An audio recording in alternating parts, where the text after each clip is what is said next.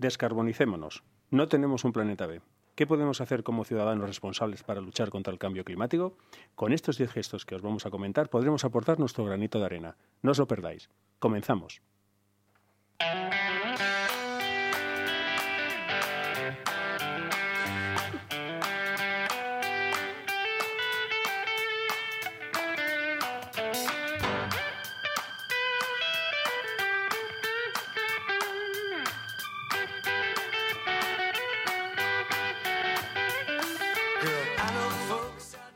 Bueno, bueno, bueno, bueno, qué monazo teníamos ya, ¿no? Yo, ¿Cuánto yo, tiempo ya? eh, eh? fíjate, has dicho esto de qué aportar al cambio climático y estoy pensando como cuando la gente dice, toma esto que es muy bueno para la gripe. No, yo no quiero que sea bueno para la gripe, Ni no pastillas sé. para la tos, si tos ya tengo. Exactamente, exactamente. Entonces, ¿qué puedo aportar al cambio climático? Bueno, bueno, se me ocurren unas cuantas cosas. Somos rehenes de las palabras y sobre todo de las escritas. Bueno, una vez más, aquí estamos. Bueno, aquí hay un montón de gente, siempre lo decimos. Es una pena que aquí todavía no, no, vamos a meter la cámara porque queremos hacer solamente radio, de momento. Pero estamos, como siempre, muy, muy bien acompañados en este otro programa ya, que ya no sé cuántos va, ya he perdido la cuenta. Puede que sea cuatro, puede que sea cinco, es igual. Creo No que se es el sabe. cinco. Y podríamos decir, dame una B, dame una M, dame una... Eso, eso molaría más, ¿no? Fantástico, Para presentarse sí, la gente sí, y tal, sí. con una cámara 360 y Buah, tal, bueno, no me des ideas Algún día, algún día. Y bien, están los reyes ahí. que se me quedan.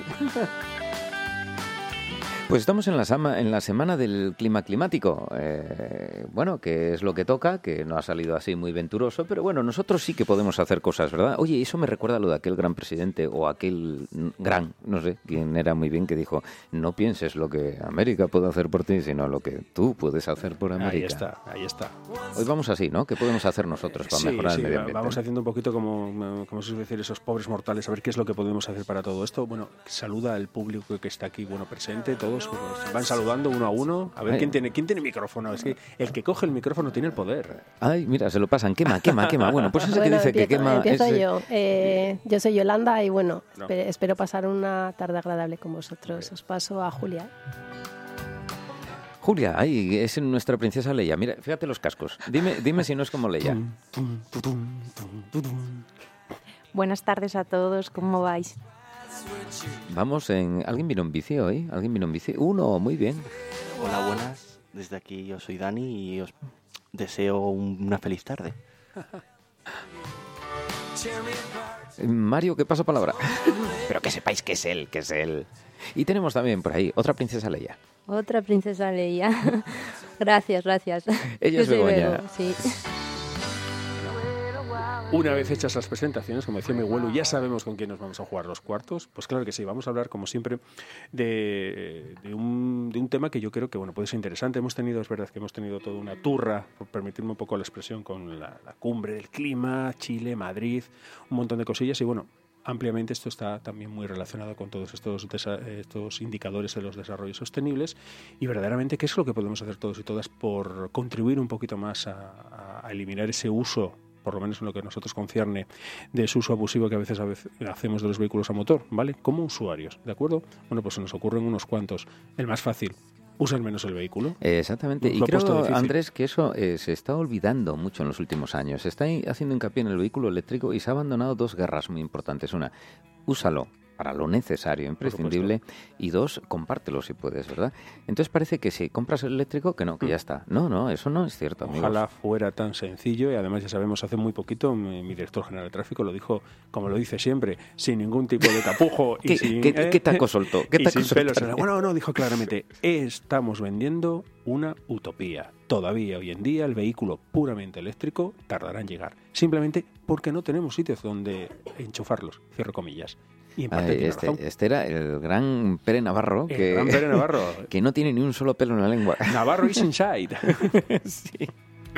Bueno, saludos, eh, señor director general de tráfico, que, que un día a ver si le podemos hacer una entrevista. Porque, Bueno. Oye, porque otra cosa no, pero yo creo que yo con él me iría a tomar una caña. Yo bueno, una caña sin alcohol, pero agarraría, el, agarraría el micro, yo lo estoy viendo ahí, y marcharía con el micro. a mí me parece detrás, ¿no? un tío genial. O sea, luego, quiero- no lo estoy valorando políticamente No, ni ninguna nada. otra cosa, pero a mí me encantaría tenerlo aquí, qué tío. Y no sería el primer director general que tendríamos eh, nosotros haciendo la entrevista. ¿eh? Largas experiencias, ¿eh? Bueno, el caso que primero reducir. Sí, y además eso que tú estás diciendo es muy lógico. Eh, ojalá, ojalá en, eh, fuese tan, algo tan sencillo como decir, no, venga, dejemos todos los vehículos en casa, que se pare todo. No, eh, indudablemente eso no lo podemos hacer ni en los peores ni en los peores sueños, pero sí lo que podemos hacer es lo que has dicho, eh, ese paso paulatino de verdaderamente saber, hay una ratio de kilómetros, siempre la digo, 3, 5 kilómetros, tú imaginaros la, la, las distancias medias que recorremos en las grandes ciudades, entre 3 y 5 kilómetros, estoy hablando de ida y vuelta.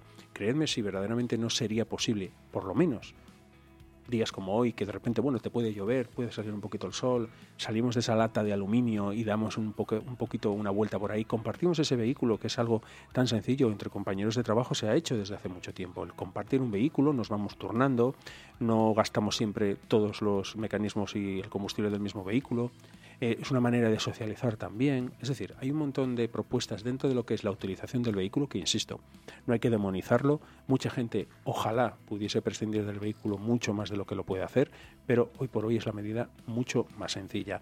Lo que decimos de esos vehículos híbridos, todos los combustibles, al final estamos quitando una parte del problema, pero las, las ciudades y lo que queremos de los centros de las ciudades es que sean habitables primeramente para los peatones.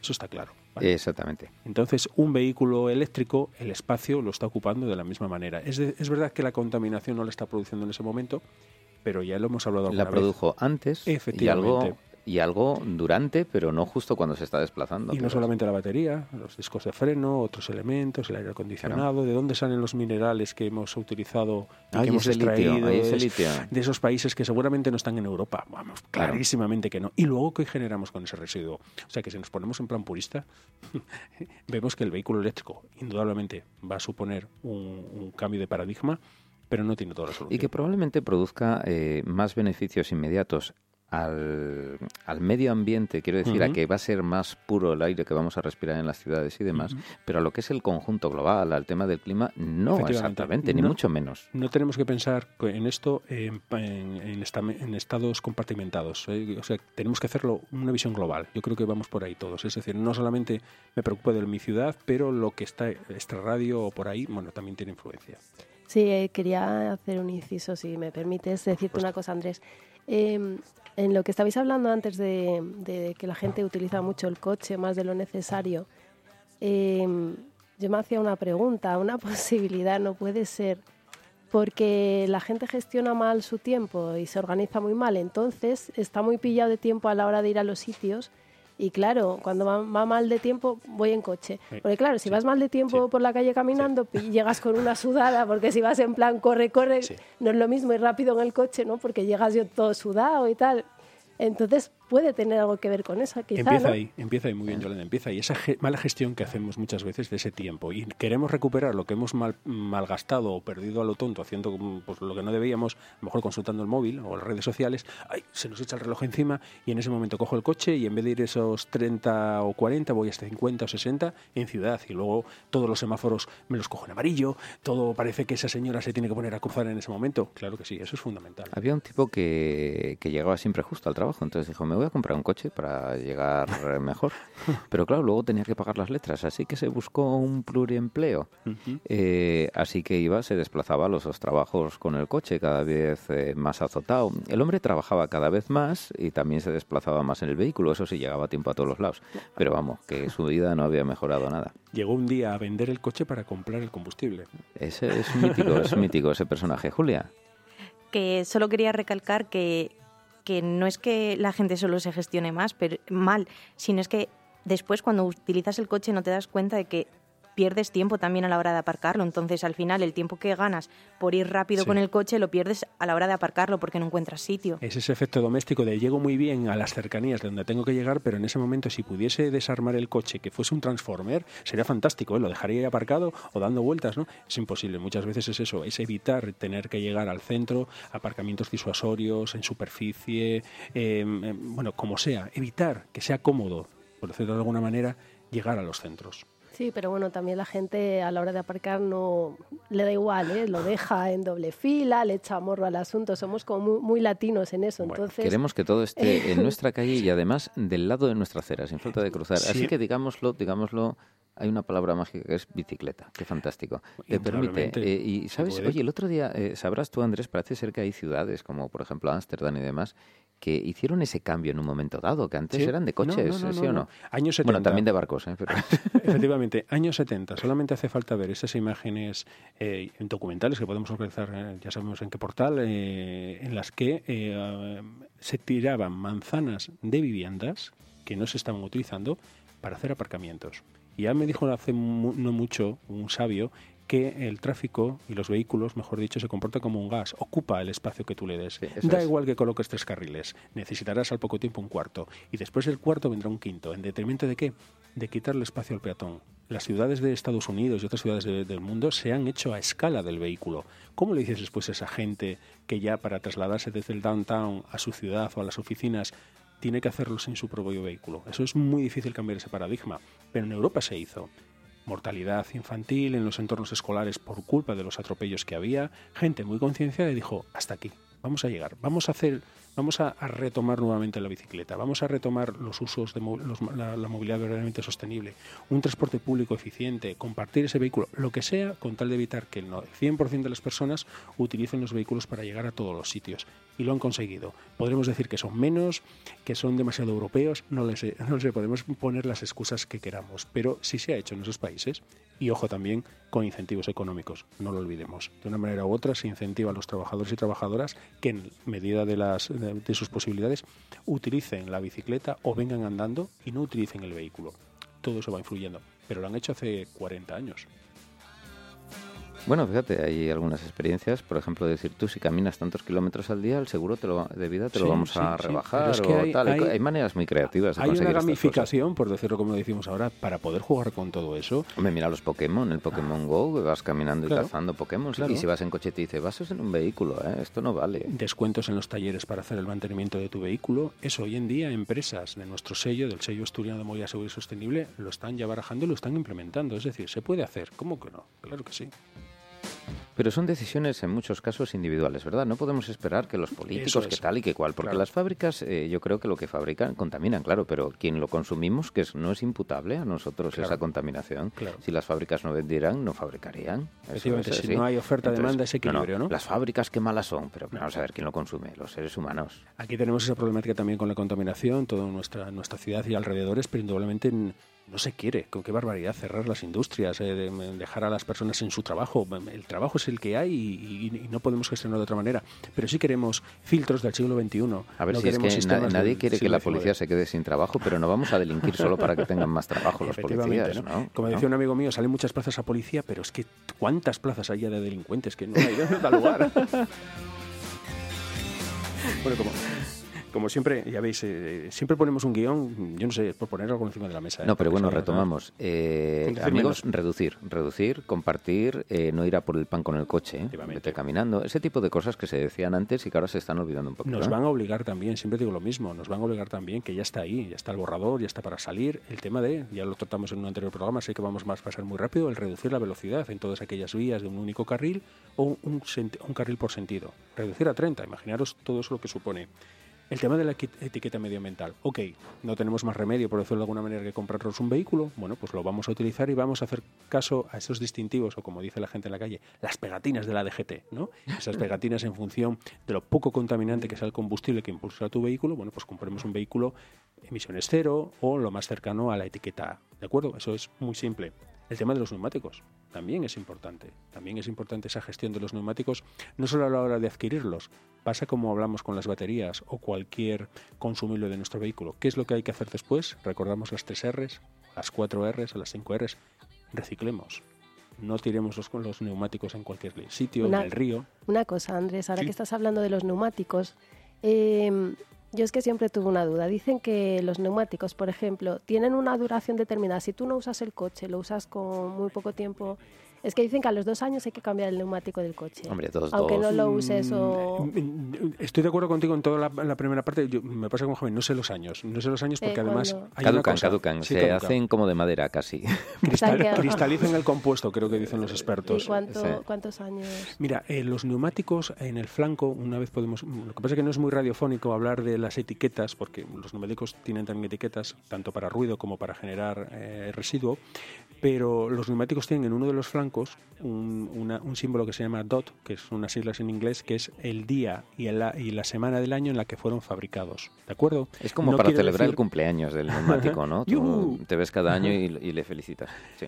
Ahí te dice cuándo se fabricó ese neumático y aproximadamente, en función del, del uso y los kilometrajes, está muy bien a la hora de adquirirlos. Esto lo digo desde el punto de vista consumidor. Podemos ver una buena marca con una oferta, demasiada oferta en un neumático. Y que es como el mejor- yogur, que, que le queda poco para ver, caducar. Se depende, caduca. depende de la marca del neumático. En unas marcas tiene más duración antes de No, caducar no, o no, no tiene no, no, nada no, que la ver duración la no viene marca. marcada. Ahí lo que viene marcada es cuando se fabricó el neumático. La si tú ves un, calidad. un neumático que se fabricó en el 2012 Mm. y estamos ahora en el 2019, ya te está diciendo que aunque ese neumático tenga su banda de rodadura perfecta y con todas sus canaladuras y, y que Que aunque que tenga mucha bien, calidad, no... Claro. Se pone dura la goma. ¿no? Sería, sí, porque cristaliza, simplemente Lo que es pasa es que hay signos observables. Sí, eh, grietas. lo que pasa es que tienes que saber, pero si sabes, incluso conduciendo te das cuenta y notas diferencias de adherencia cuando pasas por pasos de cebras, sobre todo, cosas estas, pues vas notándolo. Si no tienes esa práctica, también depende mucho del uso del vehículo que vayas a hacer. Claro. Si tú estás yendo como mucho a 50 por hora y por ciudad, pues no vas a notar lo mismo que si vas por autopista, donde un reventón pues es Mm. un riesgo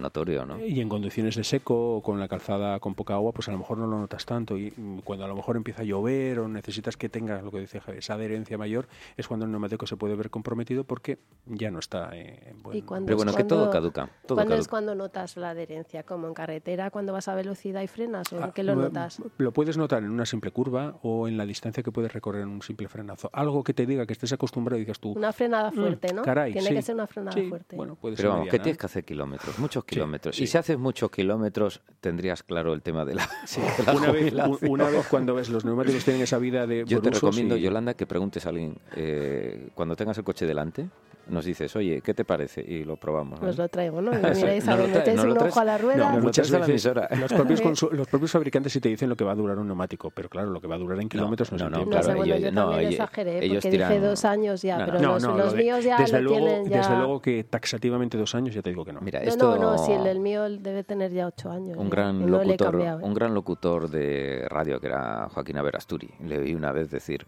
él, él tiene una ironía además brutal, dice, cuando el yogur tomó conciencia de sí mismo y empezó a tener fecha de caducidad, el, mundo, el mundo cambió. Es ¿no? que Bueno, siempre las caducidades son más allá de lo que Son te marcan relativas. también, ¿eh? Eh, Nadie son como relativas. el yogur. Eso está el, pre- el preferentemente. Pero bueno, el caso es que nosotros, eh, porque eso pasa hasta en bicis, eh, pero bueno, es menos crítico, eh, que decimos, eh, los neumáticos es un gran problema, un gran problema. Eh, afortunadamente ahora en Occidente, pues esos se acumulan, no sé si luego la gestión es muy buena, pero nadie los tira a una cuneta, a un Efectivamente, tal, a- era algo que era estos, muy ¿no? común hace unos 20 años, porque, insisto, y muy relacionado con los neumáticos. Estamos adquiriendo, y, y si puede ser la marca, pues una marca es de- de- de- de- muy solvente, pero no ya podemos, sabéis... No podemos hablar de marcas. No podemos ¿no? hablar de marcas y sabéis que incluso las propias marcas manejan segundas y terceras marcas, que, que simplemente eh, es como, no podemos hablar de marca blanca, pero es un, un- un concepto muy similar. Y luego muy relacionado con los neumáticos, porque te puedes ha- haber gastado 100, 110, 120 euros en una sola rueda, en un solo neumático, una vez montado, pero luego hay- hay- necesitas, barato. necesitas, bueno, hay gente que lleva tractores por la Depende, carretera, ¿no? depende, claro, claro. pero hay que conservarlos. Es decir, algo tan sencillo como cada dos cambios, perdón, cada dos veces que pasamos por la gasolinera a repostar combustible, mirarlos. Siempre lo digo, es verdad que el neumático tiene una posición muy fea dentro del Eh, Eso es vehículo, los ¿no? que, esto, eso es lo que, los que gastan poco, suelo, ¿no? Andrés, los coches que gastan poco. Si no, por lo menos antes de pasar la ITV, decía sí, el otro, ¿no? Mirar ese, ese, ese, ese aire. ¿eh? Eh, ya sabemos que tienen, tenemos unos indicadores en zonas del coche en los que nos indican cuál es esa presión Hoy en día, incluso, aunque no nos guste, tenemos que pagar por tener una buena presión en nuestros neumáticos. Me refiero a que ya casi todas las marcas de las gasolineras. Y además te Pero, hacen, eh, eh, Andrés, dinero. esa es otra, te hacen hacerlo como, como en los pit lane de la Fórmula 1. Tienes que ir rápido, ¿eh? porque se te acaba el tiempo. Sí, un euro cinco minutos, mm, un poco de justo, no, justísimo. Anda justísimo, me, me justo. pa- me parece un poco injusto el que sea tan justo el tiempo, porque eso, eh, vas en plan, en plan pit lane. Yo Ten- la próxima vez que vaya voy contigo, nos bajamos a la vez, ¿vale? Con cinco minutos nos te, da, cronometramos. te da para un lado y además el eje contrario, delante y atrás. Pero escucha, es que ahora los hay que, claro, tú no ves el display, entonces pita cuando llega, ¿no? Porque lo tienes que poner. Claro, si estás del otro lado, tienes que desplazarte. Si estás solo, pierdes tiempo. Hay, pro- hay programa. Oye, ¿Cómo, cómo- Oye, un día lo podemos grabar en vídeo, porque Sí, tiene su pues toque eso. Lo ¿eh? podemos colgar. Sí, sí, sí, sí, lo además, colgaríamos. sin complejos. Oye, hacemos un poco como los de. Top Gear y gente de esta, vamos y hacemos in situ y hacemos el docu, ¿no? El Vale. docudrama este. Te pillo. Bueno, pues tenemos estas cosas, vamos viendo cositas que vamos haciendo. El tener las ruedas hinchadas también hace que consuma el coche más o menos, con lo cual al final son toneladas de CO2 ahí. Efectivamente, Es- es- es decimos, mucha pensamos porquería. en global, es decir, no solamente sabemos lo que yo puedo hacer individualmente, pero esto es el granito de arena. Vamos aportando, vamos apartando, vamos mm, dando esta información, insisto, esta información que siempre tenemos, nuestra revista de cabecera, revista Tráfico y Seguridad Vial, que ha salido ya el último número. Por cierto, no se me olvida lo que tengo que hacer un poco más tarde, ¿vale? En otro momento, porque es que no la he traído. Pero eh, está ahí. Y hay- esa información hay que pasarla. ¿de? Oye, y, no nos y- una cosita que nosotros hemos hablado en nuestro programa muchas veces, que y, y creo que tampoco se está diciendo mucho, que es la tecnología. También hay que a- a- apostar por investigación. Es decir, ahora tenemos un coche que contamina como 20 veces menos que uno de los años 70, o me equivoco. Igual me quedo corto.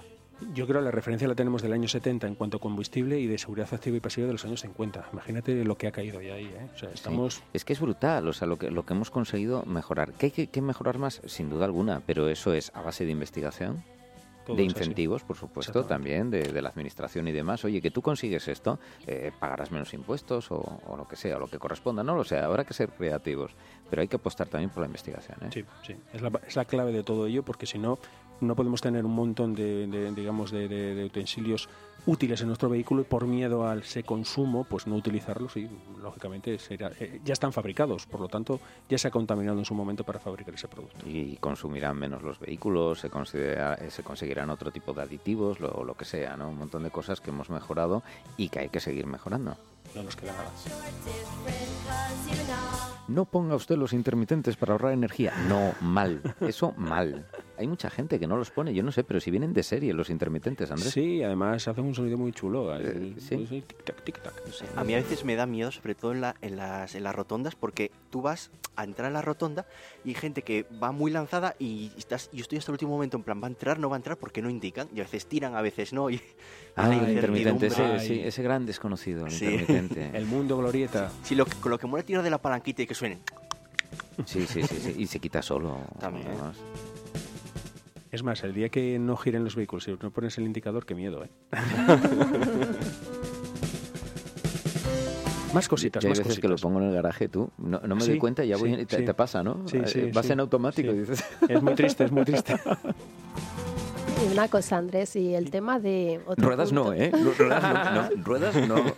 No, no, pasamos a otro punto. Sí. El tema de tirar colillas y basura. Bueno, eso Por las eh, ventanillas. da un poquito de vergüenza tener Terrible. que hablar de ello, ¿eh? Pero Sí, sí, sí. es cierto, viene ahí, viene ahí. Una de las Oye, y en los diez, a mí me parkings- extrañó muchísimo, ¿no? Y en los Pero- parkings tirado, ahí que ves montoncitos, el otro día en el del Molinón mismo pasaba yo, paró y había un montoncito de Hace no colillas ahí. mucho era muy común que en un atasco de tráfico, sea en ciudad o en carretera, de, de repente se abría esa portezuela del conductor y se basculaba, sé que no queda muy radiofónico, se basculaba el montoncito de tabaco y de Eso es todo. bascular, Ahí estaba- está, estaba tac, basculando, tac, tac, tac, tac, y ahí se dejaba una pequeña pirámide, Sí. que en este caso no tenía ninguna otra repercusión, Mira, que dejarlo ahí, sí. Tú sí. que vas mucho a Oviedo, eh, yo no sé si es porque lo limpian más o porque los hábitos de los conductores han mejorado, creo que ambas cosas. A la entrada de, de Oviedo, donde está el gran semáforo, estaba el arcén lleno de colillas hasta arriba. Y era de todos los que paraban en el semáforo y vaciaban allí el cenicero. Hoy en día es verdad que incluso fumadores un poco más responsables tampoco ni tan siquiera les gusta fumar en su propio vehículo, bueno, pues porque no les gusta ese olor después a tabaco que queda, ¿no?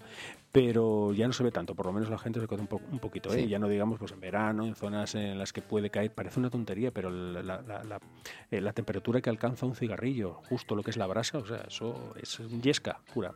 Una cosa, Andrés, y claro, tiras la colilla por la ventanilla y viene por detrás un ciclista o un motorista y, y la que puedes armar. Sí, a lo mejor eh, en, el, en el- en ¿eh? el peor de los casos, pues que empieza a fumar sin querer, ¿no? Porque le caiga justo.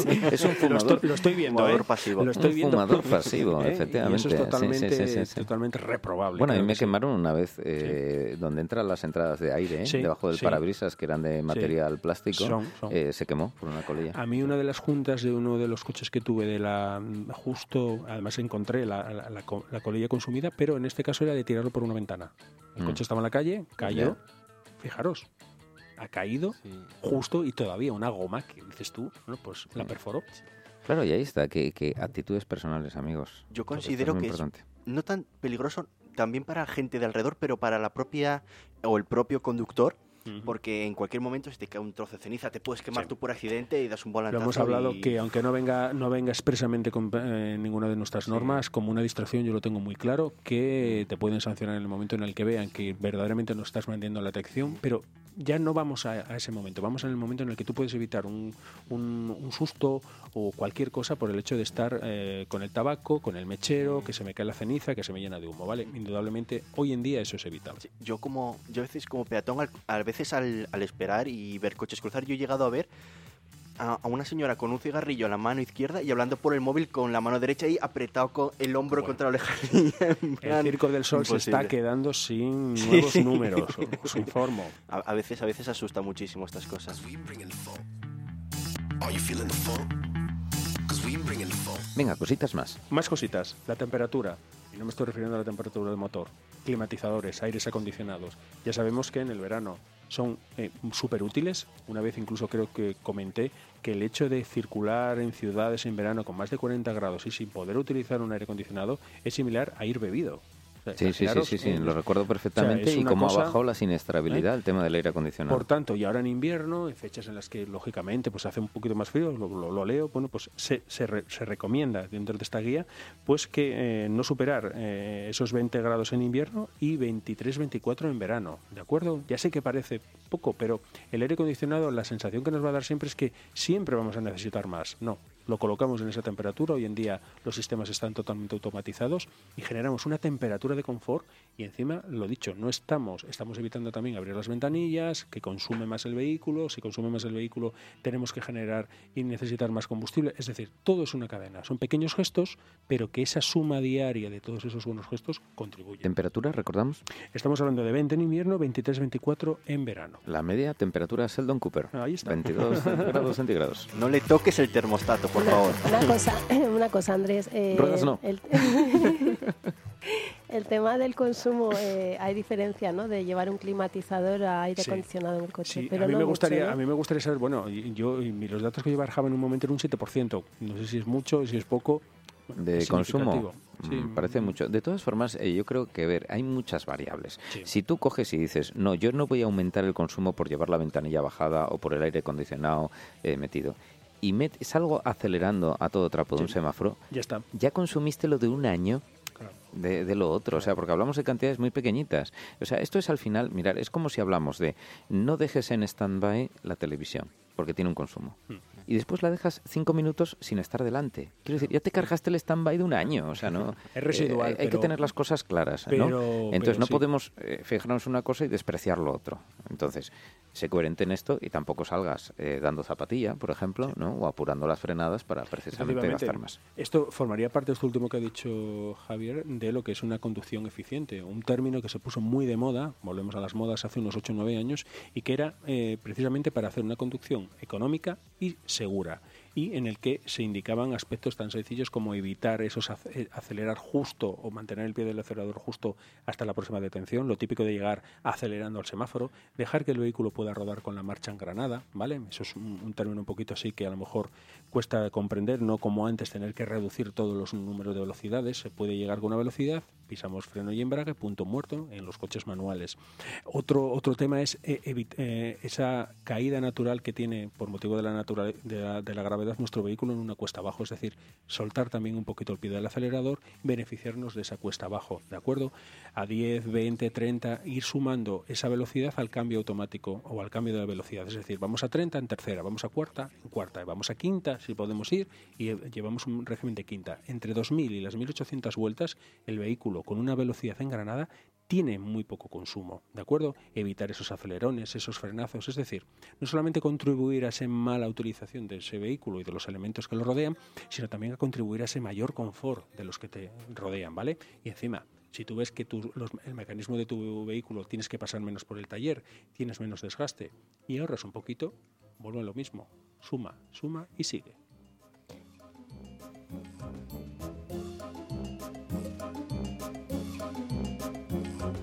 ¿Alguna cosita? Sí, quería puntualizar una cosa, si me permitís. Eh, es que he leído un artículo, bueno, que hay unos estudios que dicen que que el viajar a 35 grados de temperatura te baja los reflejos al mismo nivel que, que si hubieses tomado alcohol. Sí, sí, verdaderamente. 35 solo, ¿eh? ¿eh? Verdaderamente eh, parece que no. Antes nos acostumbramos, los que ya tenemos una cierta edad, eh, asturianos de pro, no, no, yo voy a comprar mi vehículo. ¿Para qué quiero yo el aire acondicionado? Pero si aquí, bueno, pues vete a Olimea, vete a Ibias, vete, a algunas zonas del interior de Yo para qué quiero el es eléctrico, que eso se estropea. Anda, que la manivela aquella. que la gente iba dándole con la izquierda y se giraba, hacía la curva a la izquierda también. Sí, pero yo creo que en realidad eso se perdió porque si, si, si, si te enfadas con alguien, mientras baja la manivela va aumentando tu mala leche con el balunas. yo, yo, era pequeño y hacía un daño en la mano la manivela aquella, ¿sí, o no, Andrés? Sí, sí, no estaban hechas como precisamente para la rapidez que uno necesitaba.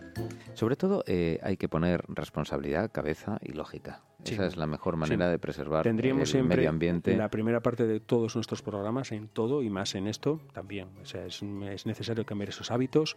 Es verdad que todos esos cambios de, de, de comportamientos son muy costosos. Somos ya me atrevo a decir, una raza en general súper cómoda. Solo hay que ver lo que han aumentado exponencialmente los patinetes eléctricos, ¿no? Y al final no estamos quitando a conductores y conductoras de las vías, estamos quitando a peatones. Eso es, dato muy importante. estamos ¿eh? convirtiendo a peatones en conductores de otro vehículo, que está muy bien, ¿eh? que yo no los voy a demonizar ni para nada, ¿no? pero que no estamos precisamente evitando eso, que la gente pase de un uso a otro, sino dejar de andar. Ay, amigo, hay mucha amiga. Mucha amiga, amigo. Uy, que se nos ha pasado la media hora. Tendremos que hacer igual una segunda parte de este programa porque, porque estamos aquí pillados, ¿eh? Estamos ya out time. Out time, Andrés. Sí, hemos estado hablando, amigos, con un público que, bueno, muchos no tienen carne todavía, algunos se lo están pensando, sabemos que cada vez la gente quiere menos el carne de conducir, fíjate qué cosas. La gente joven ya no piensa en el carne de conducir, bueno, piensa menos que nuestra generación. ¿Tú te acuerdas que, que, estábamos esperando el día del cumpleaños para ir con el DNI en los dientes a la autoescuela para matricularnos? eran, unos galones, decir entre tus amigos y amistades, eh, me estoy sacando el permiso de conducir, todo le decía, ya tenemos un vehículo más. Ay, bueno, los tiempos van cambiando, nosotros también y ahora pues intentamos cuidar un poco más el entorno. Ya sabéis, amigos. Eh, ah, bicicleta, viva la bicicleta. ¿Te acuerdas cuando decíamos, eh, Carlos decía, la undécima con, con lo del Madrid? la bicicleta. y además es tan bonita, tan bonita. Y no contamina, como decía el otro. Y es tan agradable por las ciudades, por todos los sitios, ¿verdad? Hay que manejarla, hay que saber manejarla, como todo vehículo, pero mm, verdaderamente igual que un buen paseo, ¿eh? pero sea andando en bicicleta, lo que despeja la cabeza, ¿eh? lo que despeja. Y si tienes un gran coche que consume mucho, un coche eléctrico de 600 caballos que hay, eso no es ecológico tampoco, amigo, por mucho eléctrico que sea. Eh, que acelera, acelera de 0 a 100 en 3 segundos. Ya, ya, eléctrico, ¿eh? Eléctrico, ya, ya. no, mira, déjalo aparcado, eh, te pones al lado y presumes igual. Te haces la foto en el Instagram, en el Facebook y presumes.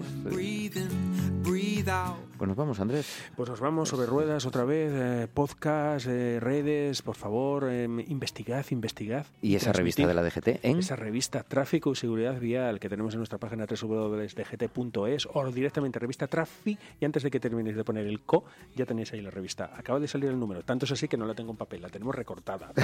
ahí estamos, un décima, nos vamos.